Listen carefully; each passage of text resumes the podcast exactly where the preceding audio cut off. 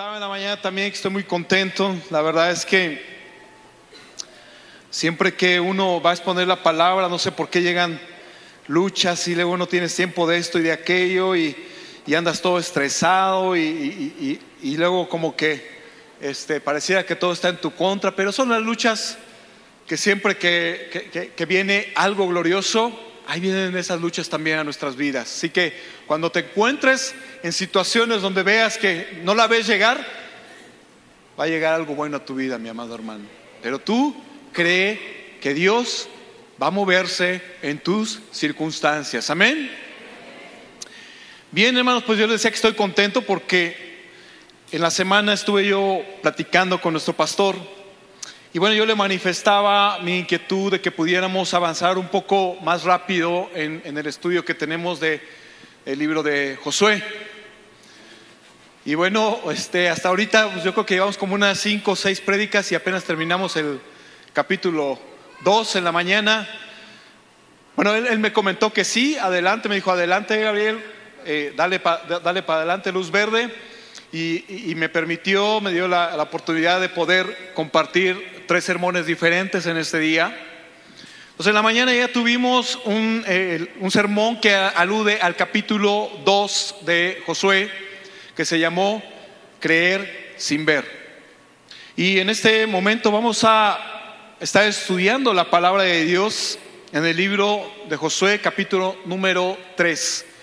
Y este tema lo he titulado Camino a la Victoria. ¿Cómo se llama el tema? Camino a la Victoria. Así que cada uno de nosotros vamos caminando y algunos se detienen, algunos miran atrás, pero tú y yo tenemos que ir adelante, camino a la victoria. No hay tiempo, mi amado hermano, de que te duermas. Ya los vi. No hay tiempo, amado hermano, de que te quedes estancado en tu vida espiritual. Tú y yo tenemos que avanzar, tenemos que ir camino a la victoria, amado hermano. Y bueno, voy a exponer algún- algunas ideas por ahí como una parte de introducción. Y vamos a entrar, lo que quiero que veamos aquí es algunas instrucciones, ¿verdad? Que eh, el Señor a través de Josué le está dando a su pueblo para cruzar el Jordán. Hace como unas tres o cuatro prédicas estábamos viendo precisamente el cruce del Jordán. La prédica se llamó así, cru- cruza, el Jordán, yo me acuerdo muy bien. Y, y bueno, hemos llegado al punto en que pasaron tres o cuatro prédicas y todavía no cruzamos el Jordán, ¿no? En la, en la prédica.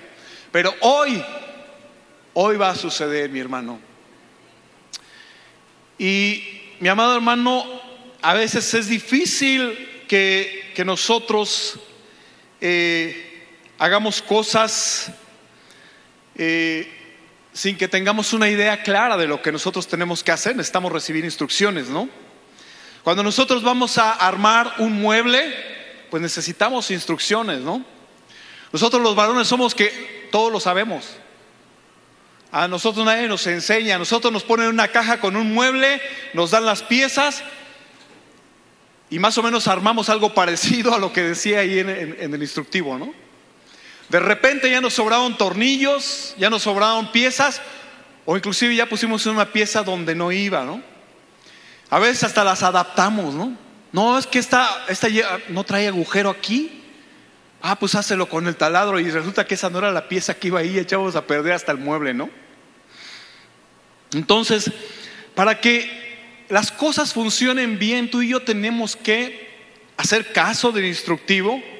Para garantizar inclusive la integridad de un aparato, tenemos que hacer caso del instructivo para que éste sea funcional.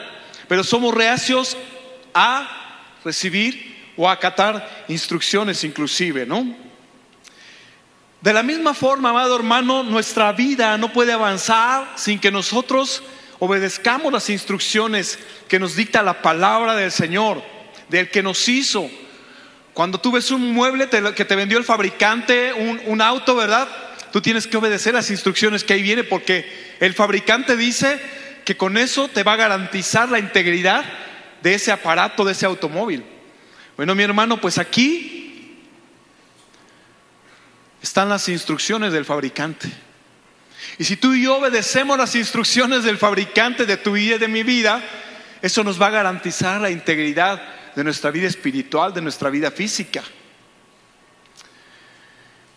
Bien, pues en este eh, capítulo vamos a ver cómo nosotros nos tenemos que atrever a enfrentar obstáculos en nuestra vida espiritual. Esto ya es una realidad cuando el pueblo de Israel ya está a punto de cruzar este Jordán. Así que en la primera ocasión que Israel cruzó por un, eh, por un mar que estaba seco o por aguas que eh, que tenía que secarse fue en el Mar Rojo y ellos eh, salieron de un lugar donde estaban en esclavitud. Esta es la segunda vez que ellos van a cruzar, pero en esta ocasión no vienen saliendo de la esclavitud. En esta ocasión ellos van a enfrentar más situaciones. Van a conquistar, van a cruzar, pero no quiere decir que ahí acabe todo, mi amado hermano. Vienen más cosas todavía en nuestras vidas. En este capítulo podemos ver, mi hermano, un pueblo de... La verdad es que yo estoy consternado. Yo me, yo me iba, estuve cuando estuve estudiando y preparando estos temas, yo estuve eh, viendo comentarios bíblicos y, me iba a una Biblia de, estudio y me iba a otra, Biblia de estudio. Otros decían que, el número de personas que entró eh, a la tierra prometida eran alrededor de 600 mil, otros no, que fueron más de, un millón de personas, otros hablaban inclusive de 3 millones de personas. Vamos a sacar una media, así que vamos a decir que entraron un millón y medio de personas ahí, ¿no? Entonces, estas personas, estas eh, eh, eh, personas se dirigen hacia cruzar el Jordán. Este, este, estos millón y medio, o el número que sea más grande, no lo sé, habían estado acostumbrados, estaban acostumbrados a privarse de comodidades. Después de todo, ¿qué, qué comodidad podían encontrar en el desierto? ¿no? Ahí en el desierto no había HBO, mucho menos había Instagram, así que no había comodidades por lo que su preparación había tenido mucho que ver con aprender a depender solamente de Dios. ¿Sabes? Porque cuando tú y yo tenemos carencias, aprendemos a depender de Dios. Porque cuando tú lo tienes todo, hermano, a veces podemos hasta decir, no, es que yo tengo fe, yo tengo mucha fe, pero ¿en qué? A lo mejor tenemos fe en aquella cuenta que tenemos y que nos está respaldando en el banco. Pero cuando te quedas sin eso, ¿Tendrás la misma fe? Tenemos que aprender a depender de Dios. En este desierto Dios entrenó a su pueblo para que más tarde ellos pudieran entrar y tomar posesión de la tierra que el Señor les estaba dando, de la tierra de Canaán. Y al igual que el pueblo de Israel, mi hermano, nosotros nos hemos visto en ocasiones ocupando el lugar de ellos. Salimos de la esclavitud, del pecado, y después pasa un tiempo en el cual pareciera que nuestra vida no está avanzando, pareciera que nuestra vida se está quedando estancada. Es en ese tiempo que tú y yo estamos atravesando por ese desierto. Pero ¿qué va a pasar al final de ese desierto? Va a depender de cómo tú y yo aprendamos esa lección. Hay gente que se queda atrapada en ese desierto como se quedó postrado el pueblo de Israel 40 años y se quedó estancado en su vida espiritual. Pero hay gente que aprende y que sabe que esas son etapas en nuestra vida y que son etapas momentáneas y que no van a lograr hacer nada si no es a través del Espíritu Santo guiando sus vidas. El Señor, mi amado hermano, nos está preparando para poseer la tierra que Él nos va a dar. Pero nosotros tenemos que aprender en ese desierto a amarle. En ese tiempo, mi hermano, que tú estás pasando por situaciones de adversidad en tu vida, tienes que aprender a amarle. Es un tiempo en que tú y yo tenemos que aprender a enamorarnos de su palabra, que tenemos que aprender a hacer su voluntad, que tenemos que aprender a comprobar que las cosas de Dios son buenas para nosotros. Porque los pensamientos de Dios para tu vida y para mi vida no son de mal. Pareciera. Y tú ves y ya no ves lo duro, sino lo tupido, ¿no? Y dices, Señor, pero ¿hasta cuándo? Al igual que el pueblo de Israel, tú y yo, mi amado hermano, tenemos que obedecer las instrucciones concretas que el Señor nos da. Porque de otra forma, mi amado hermano, tu vida y mi vida estarán destinadas al fracaso. Porque el éxito, amado hermano, que tú y yo tengamos en nuestras vidas no depende de lo preparado que tú y yo estemos secularmente. No depende de que tú tengas una maestría. No depende de que tú tengas un doctorado.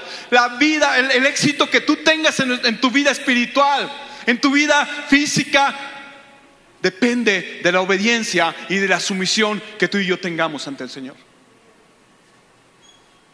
El éxito, ¿verdad? De José como líder, no fue que él se haya preparado, no creo que él haya ido a, una universidad. Él aprendió que en ese desierto que él pasó, obedeció al Señor. Moisés aprendió a obedecer al Señor. Mi amado hermano, en el desierto que tú y yo pasamos, ¿qué es lo que va a suceder al final? ¿Aprenderás o aprenderemos a obedecer al Señor o vamos a tirar la toalla, como dicen por ahí? Bien, pero ¿cuáles son estas instrucciones para nuestras vidas? Y vamos a Josué capítulo 3. ¿Abre tu Biblia? ¿O enciende tu Biblia? En el Josué capítulo 3. Y dice la palabra del Señor, en Josué capítulo 3, versículo 3, dice, y mandaron al pueblo diciendo, cuando veáis el arca del pacto de Jehová vuestro Dios, y los levitas sacerdotes que la llevan, vosotros saldréis de vuestro lugar y marcharéis en pos de ella, a fin de que sepáis el camino por donde habéis de ir, por cuanto vosotros no habéis pasado antes de ahora por este camino. Pero entre vosotros y ella haya distancia como de dos mil codos, no os acercaréis a ella. Amado, amado, el arca del pacto simboliza la presencia de Dios. Así que la instrucción aquí es cuando veáis, cuando veáis. Es decir, no esperes a que suene una trompeta, no esperes porque nadie te va a avisar. Ustedes deben estar atentos a lo que está pasando en tu vida.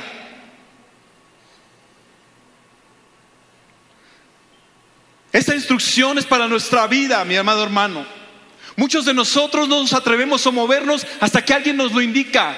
Muchos de nosotros, amado hermano, no tomamos la iniciativa hasta alguien, hasta que alguien nos dice qué es lo que tenemos que hacer. Sin embargo, como cristianos, nosotros estamos llamados, amado hermano, a reconocer los tiempos del Señor. Decía el Señor Jesús, le decía a, los fariseos, a los discípulos, le decía, pues cuando ustedes ven que, el cielo está así como revuelto, que hay nubes, pues ya saben que va a llover. Y les decía, hipócritas, porque saben, por ello, por, indicios, sabes lo que, que viene una lluvia, pero no puedes reconocer los tiempos del Señor. Tú y yo, amado hermano, estamos llamados a reconocer esos tiempos del Señor. Tenemos que estar listos para, para, cuando Él nos esté llamando a alguna labor, para cuando el Señor te esté llamando a algún servicio, mi amado hermano. Hoy en día tú ves las cosas y dices, ves las noticias y la política y, ah, no, sí, va a pasar esto.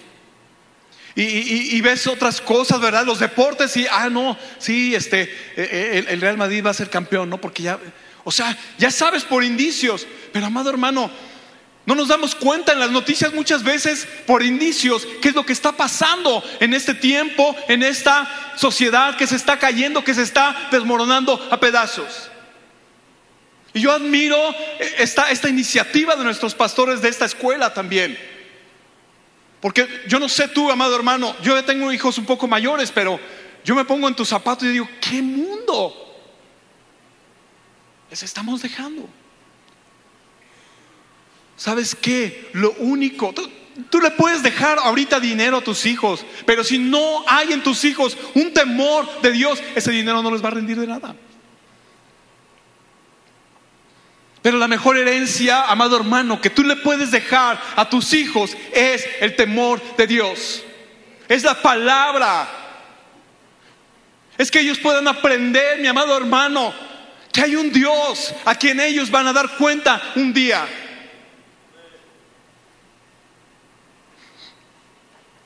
Entonces les dice, cuando veáis dónde se encuentra, el, dónde va el arca, ¿verdad? Entonces dice, levántate y muévete, porque el arca representa la presencia del Señor. Entonces le dice, cuando veas esto, levántate y muévete. Pero sin embargo, muchos no nos movemos o nos movemos hacia donde diferentes o, o lugares contrarios a donde va la presencia del Señor. ¿Por qué? Porque muchos de nosotros, amado hermano, desafortunadamente nos estamos desconectando.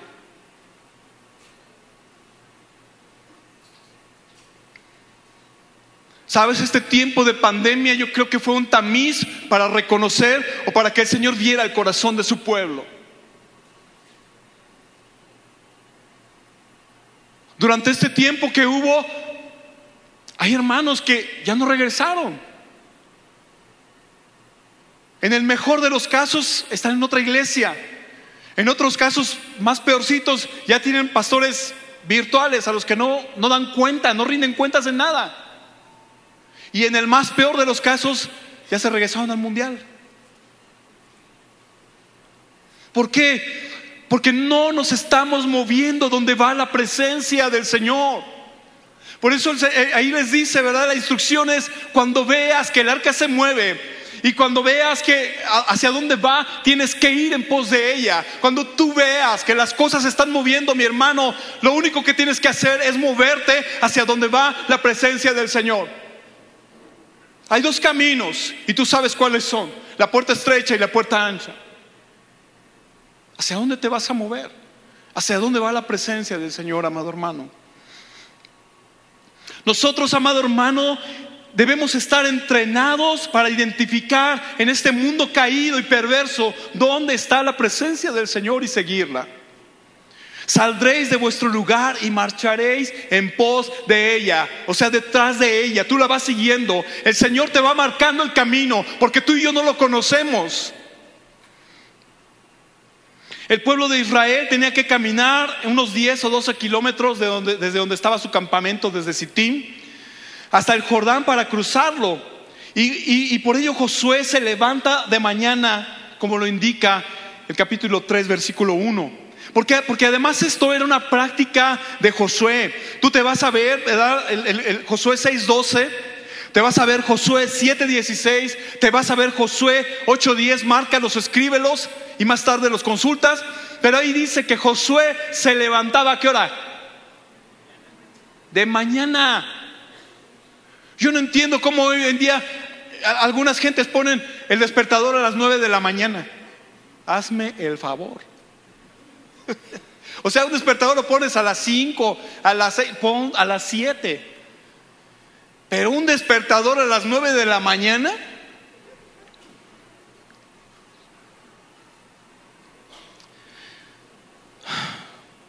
Marcos 1.35 también nos habla acerca de Jesús, ¿verdad? Porque si tú y yo queremos seguir las huellas del maestro, tenemos que hacer lo mismo que hizo el maestro. Y dice que él se levantaba muy de mañana. La instrucción era simple, mi amado hermano, ir detrás de ella. El arca iba marcando el camino para su pueblo, porque nunca antes, dice, nunca antes ustedes han pasado por este camino. Y esto, amado hermano, te tiene que llevar a la reflexión. Jesús es nuestro guía. Jesús es tu guía. Él te ha dejado aquí en su palabra el modelo a seguir. Aquí en su palabra están las instrucciones para tu vida y para mi vida, para que tengas una vida exitosa, para que tengas un matrimonio exitoso. Allí podemos encontrar la solución para nuestro matrimonio, amado hermano, la solución para que tú lidies con tus hijos. Hoy, la verdad es que hoy, mi amado hermano, yo, yo no sé, no te quiero dar un, mal consejo, pero pues la Biblia dice que ahí está la vara de la corrección. Y hoy en día los, los- chamacos andan dando un montón de guerra y los papás ni en cuenta.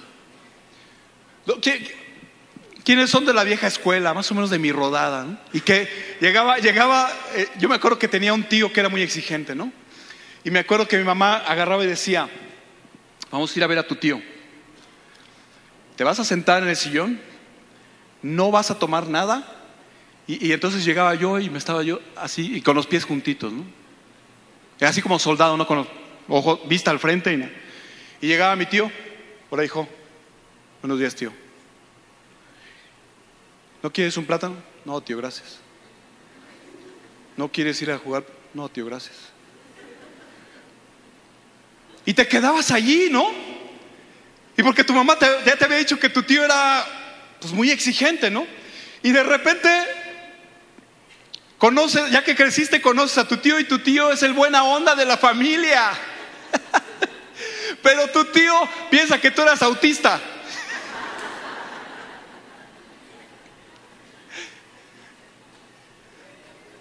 Ahora lidiar con los hijos es, otro rollo. Yo recuerdo, amado hermano, también, estoy te voy a abrir mi corazón. Yo me acuerdo que cuando hacía mucho calor, los chavos de la cuadra, pues ya sabes que ahí, tienen ahí está este, pues puros apodos, ¿no? ¿Qué te digo? Y, entonces a- nosotros salíamos a las doce y media de la, de la noche a jugar fútbol, porque ya no había carros, ya la cancha era la reglamentaria. Ya no había carros, el calor, pues ya no había calor, te salías a jugar a todo dar. Y me acuerdo que- que mi mamá, si me estás viendo jefa, la mañana le escribí a mi mamá porque no la he ido a ver y, alguien le, corrió el chisme de que yo estaba enfermo de COVID, ¿no? Ya sabes que cuando haces el grupo de la familia ahí se hacen todos los chismes, ¿no? Y entonces, no, que está enfermo de COVID y mi mamá llamándome y todo. Y entonces le escribí a mi mamá, ¿sabes qué, jefa? Conéctate a las 9, a las 11 y a la 1 para el servicio. Así que, jefa, si me estás viendo, besitos. Ahí el otro domingo voy. Y entonces agarrábamos y entonces nos poníamos a jugar fútbol, ¿no? Y, y a las, como a la una y media de la mañana salían las mamás, ¿no? No sé cómo le hacían porque no había, no, no había grupos de, de, de- chat, ni mucho menos. Pero salía la mamá del Beto, salía la mamá del Kovaski, salía mi mamá y, y- y nos, y agarraban y, y se delataban porque traían las manos atrás todos. Solamente una sí vi que era sincera porque esa traía una tabla aquí. Y entonces salían y Gabriel, Gregorio, ese es mi hermano, el más chico, ¿no? Y, y entonces nosotros, cuando, pues, 10 minutos más, pues qué más da. Ya se volvió a meter, volvía a salir, ¿no? Gabriel, Gregorio, y nosotros, pues, ya empezaba, ya hasta que agarraban al primero de mis amigos y lo metían con la tabla, ya, ya, ya sabíamos que era el tiempo de que había terminado la cáscara. Entonces nos íbamos acercando así, y, tú viste la película de Terminator, ¿no? Como, como él va caminando y, y así en sus ojos salen las letritas, ¿no? Y entonces salían esas letritas así, ¿no? La voz es amable, pero algo está ocultando. Tiene un arma. Y decía, ¿será un arma larga, un arma corta? Y, y además, fíjate, te voy a decir una cosa, ¿eh? Hollywood nos debe regalías a mí y a mis hermanos. ¿Ustedes vieron la película de Matrix?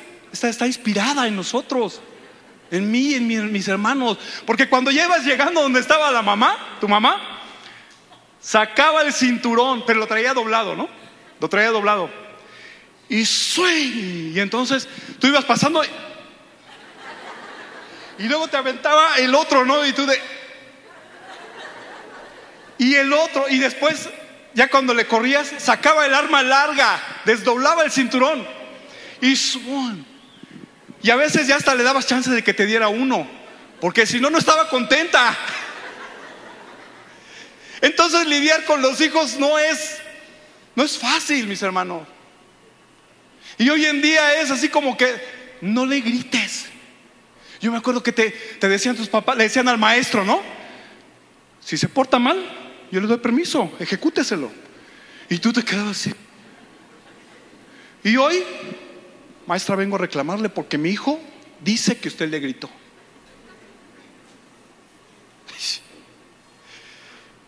Bueno, ahí está cómo tú debes de, lidiar con tus hijos. Aquí en la palabra se encuentra. Si no lo has leído, te recomiendo leerte el libro de los proverbios.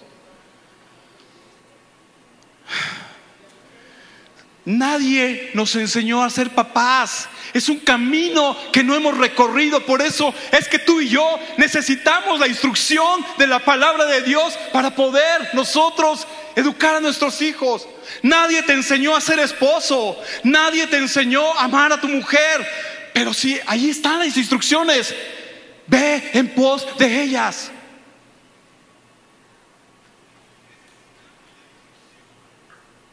Por eso luego le andas diciendo a tu esposa, es que esos frijoles no te salen como los de mi mamá. ¿Y qué, ¿Y qué te responde tu esposa? Pues entonces vete con tu madre.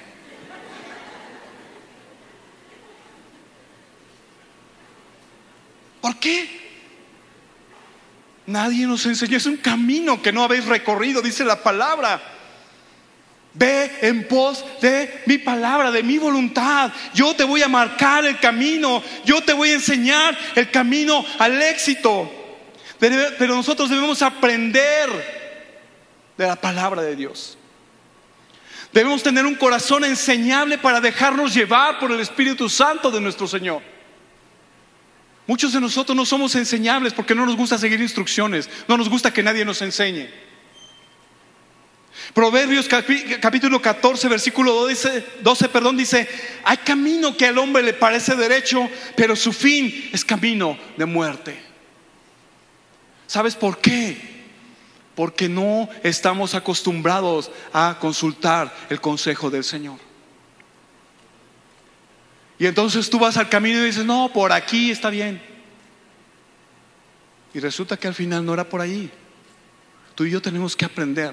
Sabes, las cosas de Dios, mi amado hermano, no se dan de un día para otro. Esto no es, esto no, es como los productos milagro, ¿no? La vez pasada andaba yo en el mercado y vi un producto que se llamaba Sin Panza. Ahí se los recomiendo. y me decía el Señor, no, y de veras sí te, sí te sirve, ¿no? Las cosas de Dios, amado hermano, toman tiempo. Dicen por ahí, Roma no se hizo en un día. No es de que hoy traigas a tu hijo aquí a la iglesia. No, mi amado hermano, tienes que dar ejemplo en tu casa de cómo se vive una vida cristiana. Y son años. Ya cuando salió de la primaria, ahora sí, ahí te encargo. Ya viene la adolescencia donde estamos, donde estamos preparando un grupo de padres para chillar juntos.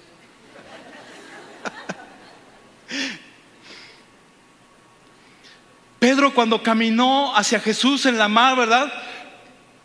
Le dice, Señor, si eres tú, manda que yo vaya hacia ti. El Señor le dice, ven para acá. Y, Pedro va, va, ahí, va con su vista fija en el Señor. Pero de repente Pedro empieza a ver hacia alrededor. La oscuridad, una boca de lobo ahí, las olas. Sabes, mi amado hermano, cuando tú y yo apartamos la vista del Señor, es cuando nos va mal. Por eso la palabra del Señor nos dice, puestos los ojos en Jesús, el autor y consumador de la fe. No dice puestos los ojos en tu líder. No dice puestos los ojos en tu hermano mayor. No dice puestos los ojos en tu influencer favorito.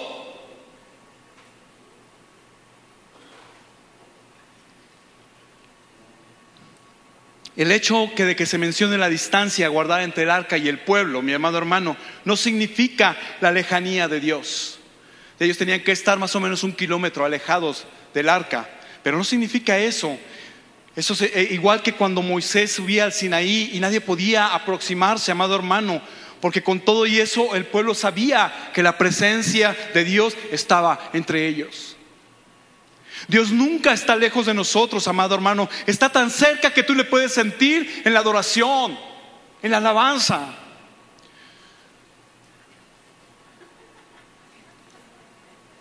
Nos quedan siete minutos, más lo que agregue el árbitro. Número dos, apártate del pecado. Josué 3:5 les dijo Josué y, dijo, y Josué dijo al pueblo, santificaos, porque Jehová hará maravillas mañana entre vosotros. Y esta palabra santificados quiere, viene del, del hebreo kadash, kadash, que significa limpiarse, apartarse, dedicarse, purificarse. ¿Por qué el pueblo de Dios tenía que santificarse? La nación debía estar en condiciones óptimas para recibir el favor de Dios. Y ese es un mensaje para ti, para mí. Tú y yo tenemos que santificarnos, amado hermano. Y, y, muchas veces cuando nosotros tú y yo escuchamos este tipo de palabras, lo escuchamos como algo místico, ¿no? Ay, ¿qué será santificarse? Es una palabra así como los, lo, lo, ¿cómo se llama? Los presbíteros Son palabras así como que, ¿qué es eso? ¿No? Pero la santificación, amado hermano, no es otra cosa más que apartarse del pecado. De que tú y yo entremos en ese proceso diario La ley mosaica establecía cuál era la forma de santificarse. Entre ellas estaban no tener eh, contacto con animales inmundos, no tener contacto con muertos, no tener relaciones sexuales, lavar sus vestidos, no tocar mujer. Al menos tres días antes de estar en la presencia del Señor. Primera de Tesalonicenses 4, 7 dice, porque Dios no nos ha llamado a impureza, sino a santificación. Primera de Tesalonicenses 5:23 dice, y que el mismo Dios de paz os santifique por completo. La santificación nos exige, amado hermano, una dedicación completa a las cosas de Dios. No nos pide que nos encerremos en un monasterio, amado hermano. Eso no, eso no funciona sino una dedicación a la reflexión en su palabra, a la adoración, a la adoración, amado hermano. Un ejemplo de ello lo acabamos de pasar en este tiempo de ayuno. Si tú no te, si no, si tú no te a esta visión, pues te la perdiste. Otro ejemplo es, este, es ese tiempo de estos siete días que, que, tuvimos también de adoración extravagante, en los cuales teníamos que santificarnos, apartarnos de esas cosas que a diario nos llama la atención, de esas cosas que siempre, ¿verdad? El enemigo está usando para que apartarte de la palabra de Dios. Ahora no se trata tampoco de cumplir con cierto número de días al año de santificarnos, no. La santificación tiene que ser a diario. Es un proceso a diario en nuestras vidas. No es de que, ah, ya me santifiqué ayer, ahora ya soy santo, no. La santidad, mi hermano, tiene que ver con el desarrollo del carácter de Cristo en nuestras vidas. La santificación tiene que ver con nuestra calidad y con nuestra cualidad moral, espiritual, con la ética y con valores cristianos, amado hermano. La santidad es algo que experimentamos internamente, pero que manifestamos hacia afuera.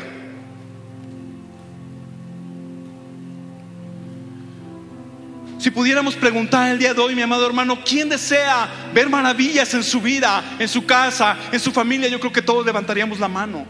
Pero ¿sabes qué? Hay que pagar un precio.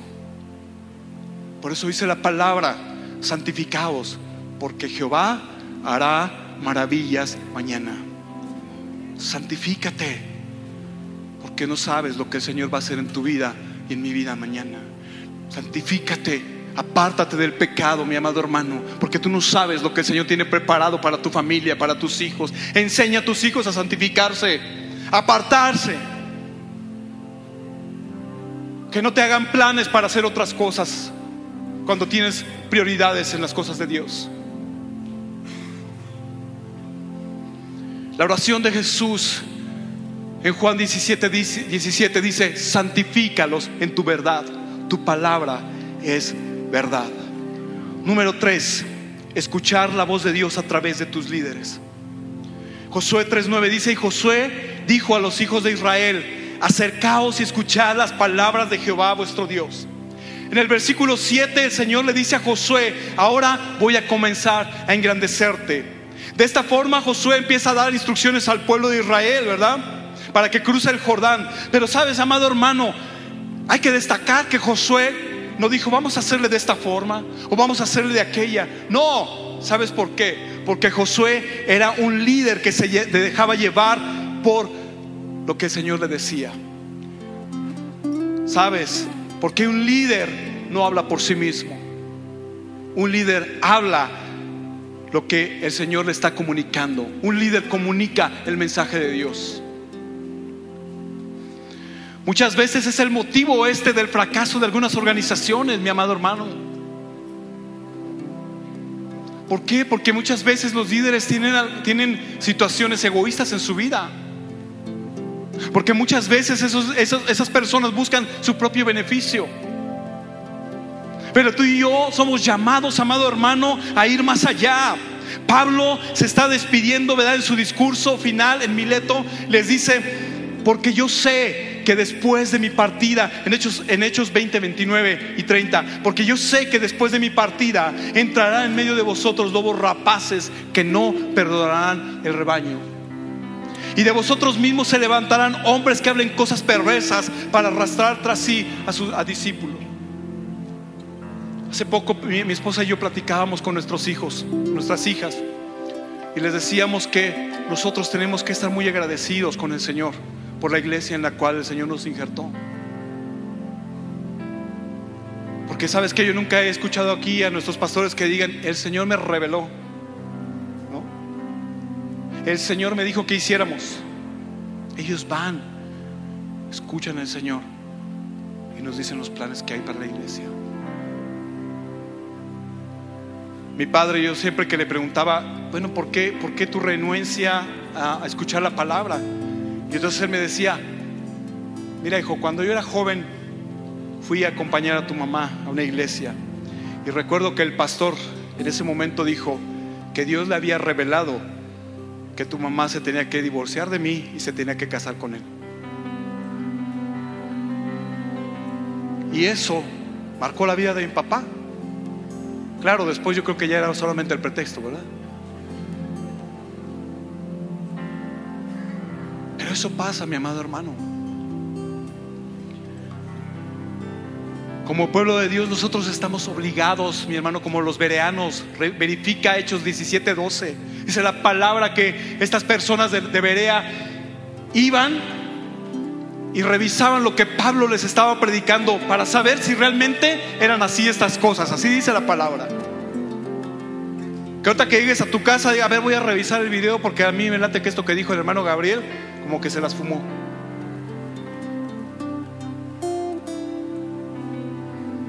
Número cuatro, fíate de Jehová Josué 3:17 dice, mas los sacerdotes que llevaban el arca del pacto de Jehová estuvieron en seco, firmes en medio del Jordán, hasta que todo el pueblo hubo acabado de pasar el Jordán y todo Israel pasó en seco.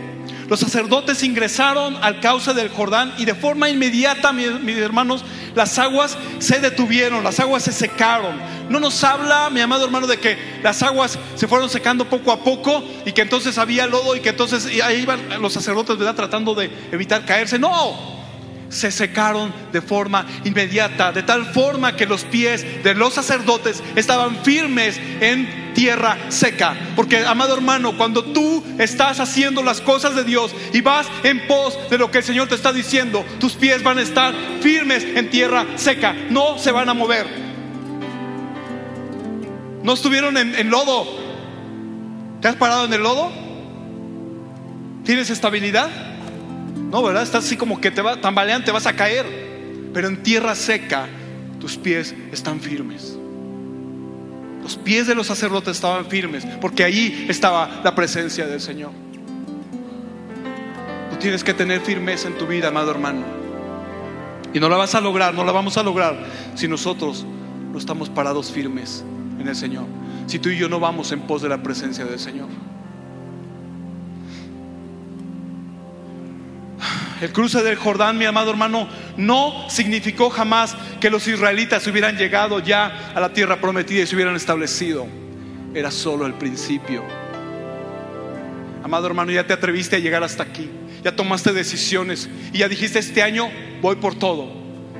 Prepárate, hermano, porque vienen batallas todavía. El enemigo no se va a quedar conforme. Te van a venir más pruebas. Y ahí es donde vamos a ver de qué madera estamos hechos nosotros, amado hermano. El pueblo de Israel cruzó, pero todavía de ahí tardó en conquistar la tierra que ya le había, ya le había sido dada. Tenía que conquistarla. ¿Sabes? Porque el Señor no va a hacer todo por nosotros. El Señor te va a llevar y te va a dar la fortaleza para que tú enfrentes las cosas y las puedas hacer.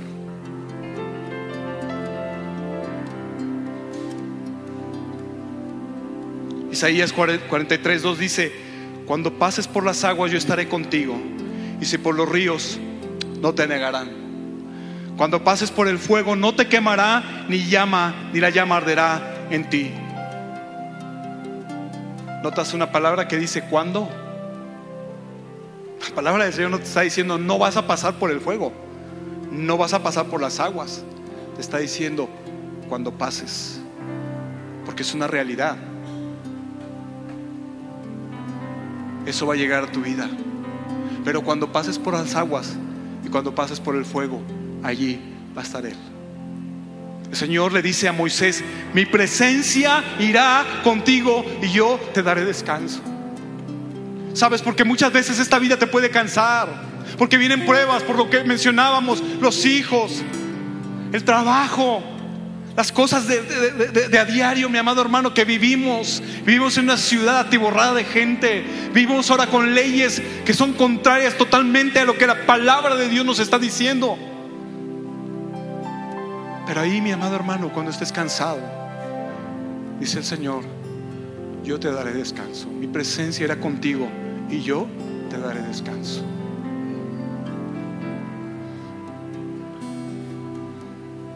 No dejes, no dejes tu mirada de Cristo, mi amado hermano. No importa lo difícil que pueda parecer todo, que ya no la veas llegar con tus hijos, que ya no la veas llegar en el trabajo, que ya no la veas llegar económicamente. No apartes tu mirada de Cristo. Nosotros, mi hermano, no nos guiamos por circunstancias. Nuestra vida no se rige por el tipo de cambio. Nuestra vida no se rige por lo que esté pasando. Nuestra vida no se rige porque las cosas están canijas en México. Nuestra vida no se rige porque hay mucha inseguridad. Nuestra vida se rige por fe. Nuestra vida se rige porque nosotros le hemos creído a aquel que todo lo puede, amado hermano. Ponte de pie en esta mañana, hermano.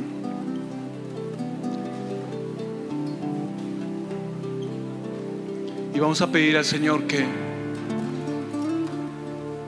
nosotros podamos tener un corazón donde podamos obedecer su palabra y que nosotros no nos alejemos de Él. Inclina tu rostro, Señor. Esta mañana queremos pedirte que nos ayudes. Señor, hay circunstancias que se salen de nuestro control.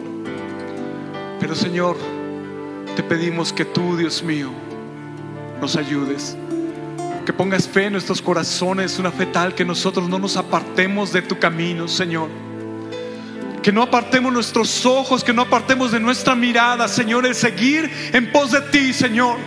Porque solo ahí nuestra alma encontrará descanso. Porque solo allí hallaremos la fortaleza, Padre, para cada dificultad que se esté presentando en nuestras vidas, Señor. Porque ahí hallaremos, Padre Celestial, el consejo para nuestras vidas. El consejo, Señor, para buscar tu presencia.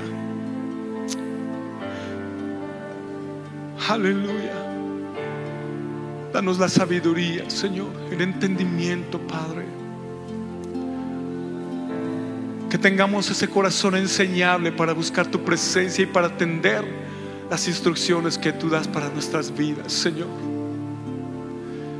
Gracias, Padre, por tu palabra esta mañana porque tú eres bueno, Señor, y porque para siempre es tu misericordia. Aleluya. Apláudele al Señor, mi amado hermano.